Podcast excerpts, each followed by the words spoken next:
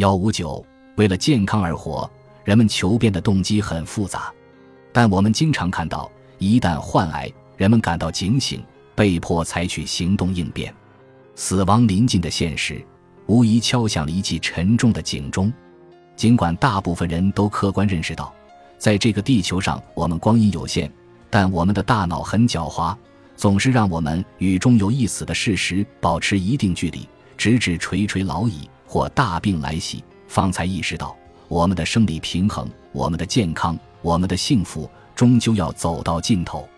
这个意识让我们再次关注身体，这样的警醒时刻便是改变的开始。但是，我们不必等到心生恐惧时才积极行动。癌症尽管非常复杂，但毕竟已不再是未解之谜。我们掌握了充分的科学证据和知识，能够做到通过改变生活方式，遏制包括癌症在内的老龄化疾病。